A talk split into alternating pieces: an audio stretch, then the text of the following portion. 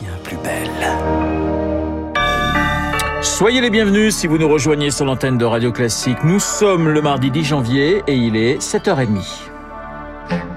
La matinale de Radio Classique avec Renaud Blanc. Et le journal avec Augustin Lefebvre. Bonjour Augustin. Bonjour à tous. À la une, il y a eu le Ségur, les vœux, les plans pour la santé qui se succèdent, mais les journées de grève à l'hôpital également. Une nouvelle journée d'action aujourd'hui à l'appel des syndicats Force ouvrière et UNSA. Les annonces présidentielles de vendredi n'ont pas convaincu. Pour faire face au manque de personnel soignant, le président a promis un assouplissement des 35 heures et une réorganisation de la répartition des tâches avec moins d'administratifs. Insuffisant pour les syndicats, donc Julie Droit. À l'hôpital Robert Pax de Sarreguemines en Moselle, les urgences sont restées porte close pendant une semaine. 22 soignants sur 30 étaient en arrêt maladie. Catherine Quack est infirmière depuis 20 ans. Dans son service, en chirurgie, 25 lits sont actuellement fermés faute de personnel. Il en reste 27 pour quatre spécialités de chirurgie. Autant dire que c'est premier arrivé, premier servi.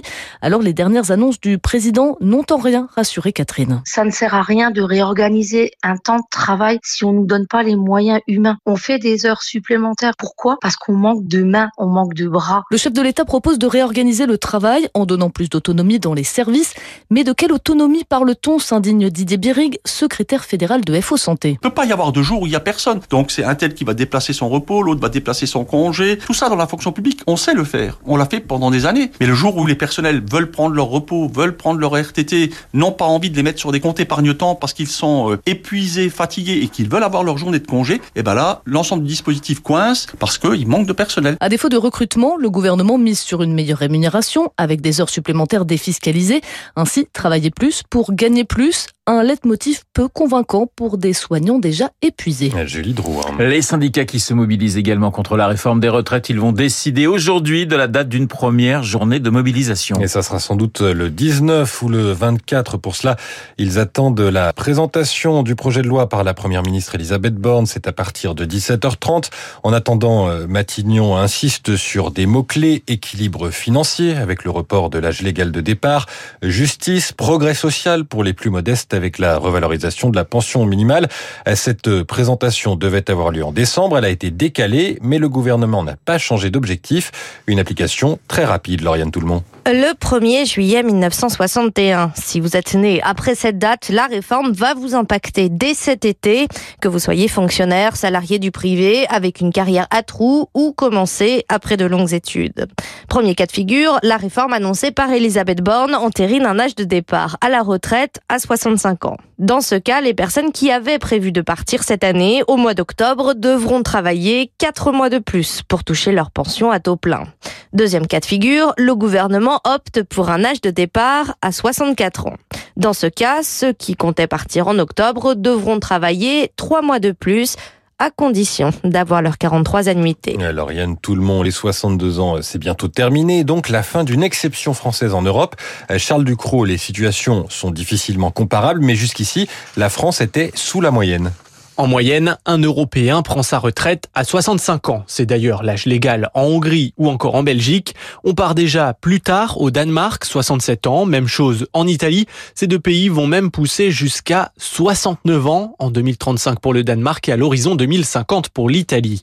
Deux pays pourtant dans des situations très différentes. Le modèle danois fait des envieux pour sa qualité de vie. On peut par exemple continuer de travailler en cumulant des prestations de retraite sans être pénalisé et les retraités se retrouvent rarement sous le seuil de pauvreté. En Italie, en revanche, près d'un retraité sur trois perçoit moins de 1000 euros par mois. La France n'est pas le seul pays européen à s'être lancé dans une nouvelle réforme des retraites. Déjà fixé à 65 ans, l'âge de départ en Allemagne passera progressivement à 67 ans d'ici 2029. Même cas de figure en Espagne, 67 ans en 2027 contre 65 aujourd'hui. En 2011, en pleine crise financière, les Espagnols connaissaient une première réforme sans mobilisation importante de la rue. Aujourd'hui, l'hostilité au projet y est beaucoup plus prégnante. Charles Ducrot. Et lui prend sa retraite internationale à 36 ans. Hugo Lloris met fin à sa carrière avec les Bleus. Trois semaines après la défaite en finale de la Coupe du Monde de football, le gardien l'annonce au journal L'équipe. Avec 145 sélections, Hugo Lloris détient le record de l'équipe de France. 14 ans dans les cages, un certain nombre de parades cruciales pour les Bleus. Elles ont notamment euh, permis de décrocher une deuxième étoile en 2018.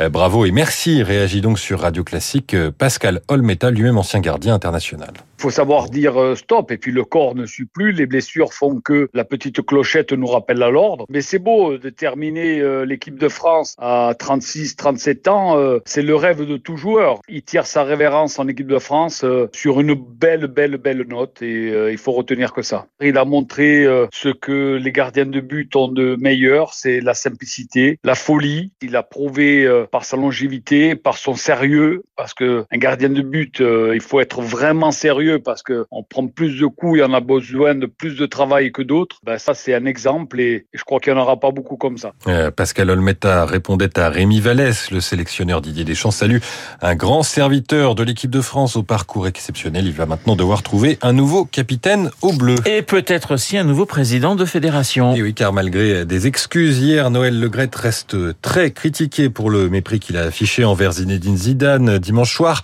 Euh, il est entendu aujourd'hui pour par une mission du ministère des Sports pour des accusations de sexisme et d'attouchement sexuel. Euh, le ministère qui n'a pas le pouvoir de le démettre. Vous écoutez Radio Classique, il est 7h35. Augustin, ce 10 janvier est la journée mondiale de dépistage de l'obésité chez l'enfant et elle atteint des records. Un enfant sur cinq âgé de 2 à 7 ans souffre d'obésité, un indicateur qui n'a cessé d'augmenter depuis le début des années 2000. Il y a deux types d'obésité, génétique et environnementale. Ce sont ces derniers cas qui explosent. François-Marie Caron, pédiatre et contributeur sur le site de conseil aux parents MPEDIA. La moitié des enfants qui sont obèses à cet âge-là seront obèses à l'âge adulte. C'est un peu euh, gréver leur pronostic pour le futur. Nous, c'est l'indice de masse corporelle qu'on regarde. Hein. Ceux qui ont un rebond très précoce, c'est-à-dire à deux ans, deux ans et demi, c'est-à-dire tout d'un coup ils sortent des courbes, ceux-là, ils sont vraiment certainement une obésité génétique, c'est-à-dire que c'est pas l'environnement qui est responsable. Et là, ça sera très difficile de maîtriser la situation et donc il faudra prendre des mesures pour éviter qu'ils soient trop obèses. Par contre, ceux qui sont euh, un rebond qui est entre 5 et 6 ans, ceux-là, en général, c'est l'environnement qui joue. Et en jouant bien sur l'environnement, on peut avoir euh, un retour dans une voie normale. Le pédiatre François-Marie Caron répondait à Marine Salaville. Allez, on termine avec l'actualité musicale et une candidature plutôt inattendue pour l'Eurovision. Celle de John Lydon. Alors, euh, son nom ne vous dit peut-être rien, mais sa voix devrait vous rappeler des souvenirs.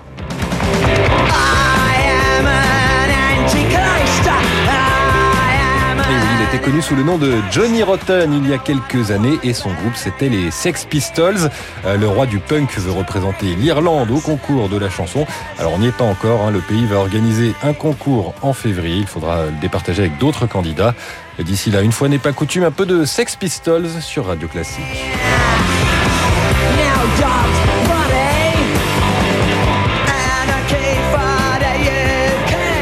Finalement, le, futur des punks, ça passe par l'Eurovision. Ben oui, je sais pas s'il faut s'en réjouir ou s'il faut en pleurer quand même. C'est assez étonnant, mais voilà. Merci Augustin. Vous n'étiez pas né en 77 au moment où les Sex Pistols avaient sorti ce morceau, mais vous avez une connaissance musicale hors du commun. Augustin Lefebvre que vous retrouverez à 8h30 pour un prochain point d'actualité. Il est 7h37 sur l'antenne de Radio Classique. Tiens, je vais vous donner les invités de cette matinale. Olivier Rouillet à 8h05 pour parler de Noël Legrette, François Omril, le président président de la CFE-CGC avec Guillaume Durand et puis Esprit Libre. Vous n'oubliez pas 8h40. Rachel Kahn et Hervé Gattegno. Dans un instant et dans les spécialistes, eh bien, je recevrai Patrice Geoffron pour évoquer et pour parler de cette loi sur les énergies renouvelables. À tout de suite.